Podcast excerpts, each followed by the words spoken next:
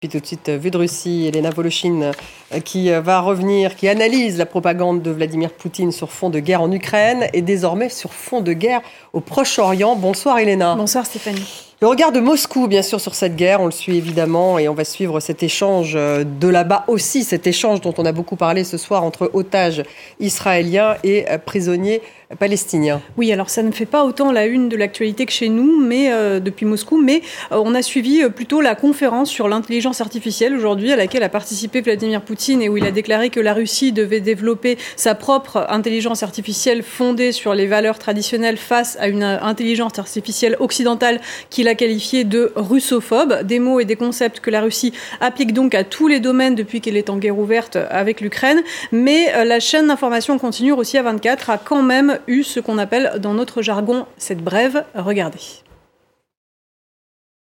Nous venons d'apprendre qu'un premier groupe de 13 otages israéliens qui étaient détenus dans la bande de Gaza a été transmis aux employés de la Croix-Rouge internationale. C'est ce qu'annonce Times of Israel, citant une source israélienne. L'Égypte annonce également que 12 citoyens thaïlandais ont été libérés. Nous continuons de suivre la situation et vous communiquerons tous les détails.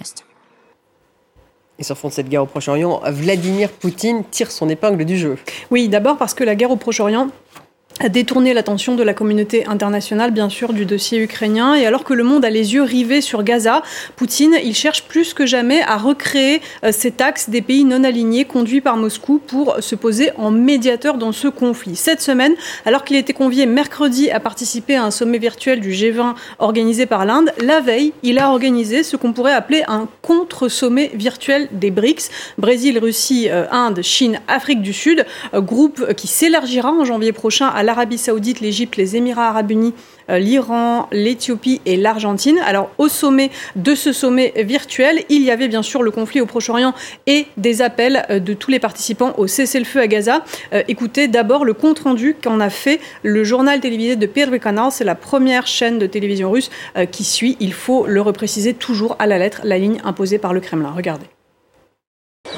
La catastrophe humanitaire ne peut être arrêtée que par des actions urgentes et concertées.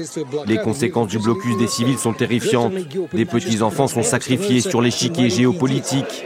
On essaie de les soigner dans des hôpitaux privés d'électricité. C'est terrible. Et lorsque l'on voit comment on opère des enfants sans anesthésie, cela provoque des sentiments particuliers.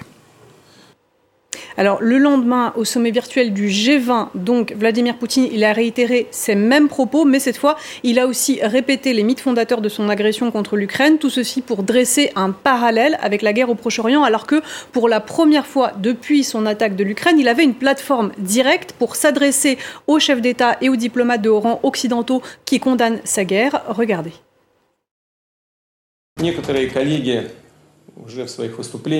Lors de leurs allocutions, certains collègues se sont dit choqués par la poursuite de l'agression russe en Ukraine.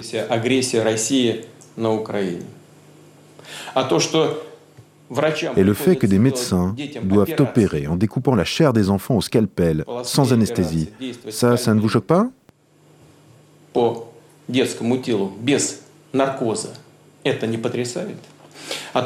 et que le secrétaire général de l'Organisation des Nations Unies dise que Gaza est un cimetière d'enfants géants? Ça, ça ne vous choque pas?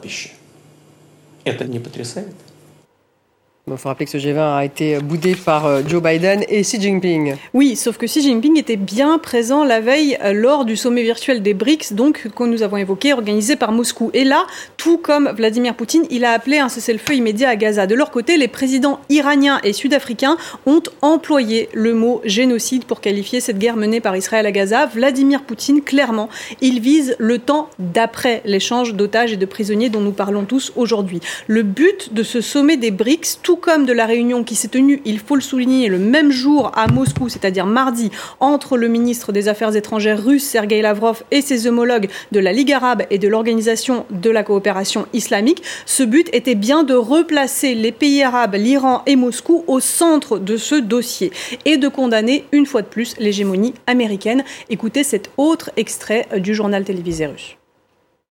Cela fait maintenant plusieurs décennies que l'autorité de l'Organisation des Nations Unies ne suffit plus pour forcer Washington à renoncer à son statut de mentor autoproclamé, qui bloque la création d'un État palestinien souverain. Le nouveau centre de gravité formé par les cinq pays des BRICS et les nouveaux membres de cette formation, qui va s'élargir en janvier 2024, est un nouveau levier géopolitique dans un monde multipolaire en formation. Tous ces événements sont une conséquence directe des efforts des États-Unis pour monopoliser les fonctions de médiateur dans le processus de paix israélo-palestinien. Et pourtant, ce sont bien les États-Unis avec le Qatar qui ont mené une négociation pour libérer les otages israéliens et les prisonniers palestiniens. Oui, mais ça, les médias russes ne le mentionnent pas. Et là-dessus, d'ailleurs, la Russie, elle s'aligne sur la rhétorique du Hamas. Les médias russes, ils disent que c'est le Qatar et l'Égypte qui auraient mené les négociations, même si l'Égypte a joué un rôle important, mais un rôle logistique, alors que les États-Unis ont négocié aux côtés du Qatar. Écoutez. L'accord a été atteint grâce à la médiation du Qatar et de l'Égypte. Il porte sur un échange d'otages et de prisonniers et la livraison d'aide humanitaire à Gaza. La négociation a pu aboutir grâce aux efforts des médiateurs qataris et égyptiens. Un représentant du Hamas a déclaré que ces efforts ne dataient pas d'hier. Les pourparlers ont duré un mois grâce à la médiation de l'Égypte et du Qatar. Nous les remercions pour cela. Nous espérons que l'agression va cesser et que notre peuple pourra souffler avec soulagement. Conformément au cessez-le-feu, les civils seront échangés contre des femmes et des enfants que les occupants retiennent dans leur prison. Et de son côté, le Joe Biden a publié samedi dernier une tribune dans le Washington Post où il appelle lui aussi à une solution impérative et immédiate à deux États. Oui, il exclut aussi la déportation des Palestiniens de Gaza, sa réoccupation, son siège et son blocus par Israël, ainsi qu'une réduction de la taille des territoires palestiniens. Mais dans le même temps, il dit qu'il ne peut pas y avoir de cessez-le-feu tant que le Hamas n'a pas été éradiqué. Mais tout cela non plus, ces détails, les médias russes ne euh, les donnent pas. En revanche, le présentateur vedette euh, de la télévision russe, Vladimir Solovyov, il a moqué ouvertement le président américain Joe Biden en s'appuyant euh, sur l'ancien président, désormais de nouveau candidat à l'investiture républicaine à l'élection présidentielle, Donald Trump. Regardez. Même un hérisson se doute que Biden est incapable d'écrire un quelconque article. Qu'est-ce qu'il irait écrire alors qu'il est incapable de lire ce qu'il n'a même pas écrit? Trump d'ailleurs a des mots assez durs pour Biden. Notre dirigeant est stupide.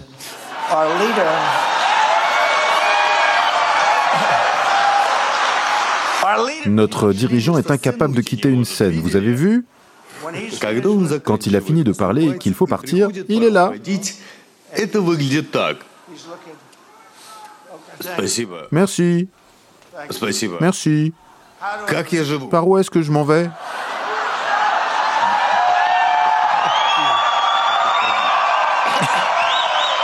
C'est vrai que ça se rapproche de la vérité. Donald Trump, on l'a vu, hein, il se moque de la sénilité présumée de Joe Biden, mais avec l'élection présidentielle l'année prochaine aux États-Unis, euh, tout cela n'est pas anodin. Que faut-il en retenir? Eh bien d'abord que l'Ukraine est en grande difficulté parce qu'il n'y a pas de percée significative sur le front et que Joe Biden lui-même est en difficulté pour faire voter une nouvelle tranche d'aide financière au Congrès. L'aide militaire, elle, les Ukrainiens la considèrent déjà insuffisante pour leur permettre d'obtenir des avancées significatives. Quant à Vladimir Poutine, lui que l'on disait totalement isolé sur la scène internationale, et bien qu'il soit, on le rappelle, sous le coup d'un mandat d'arrêt de la Cour pénale internationale, il entend bien tirer profit du dossier proche-oriental. On le voit d'ailleurs très prudent et très mesuré dans ses propos. Ce n'est pas du tout le cas de son allié iranien, mais précisément, Vladimir Poutine, il ménage les deux camps parce qu'il entend bien supplanter les États-Unis dans le rôle du négociateur. Merci Elena, vue de Russie.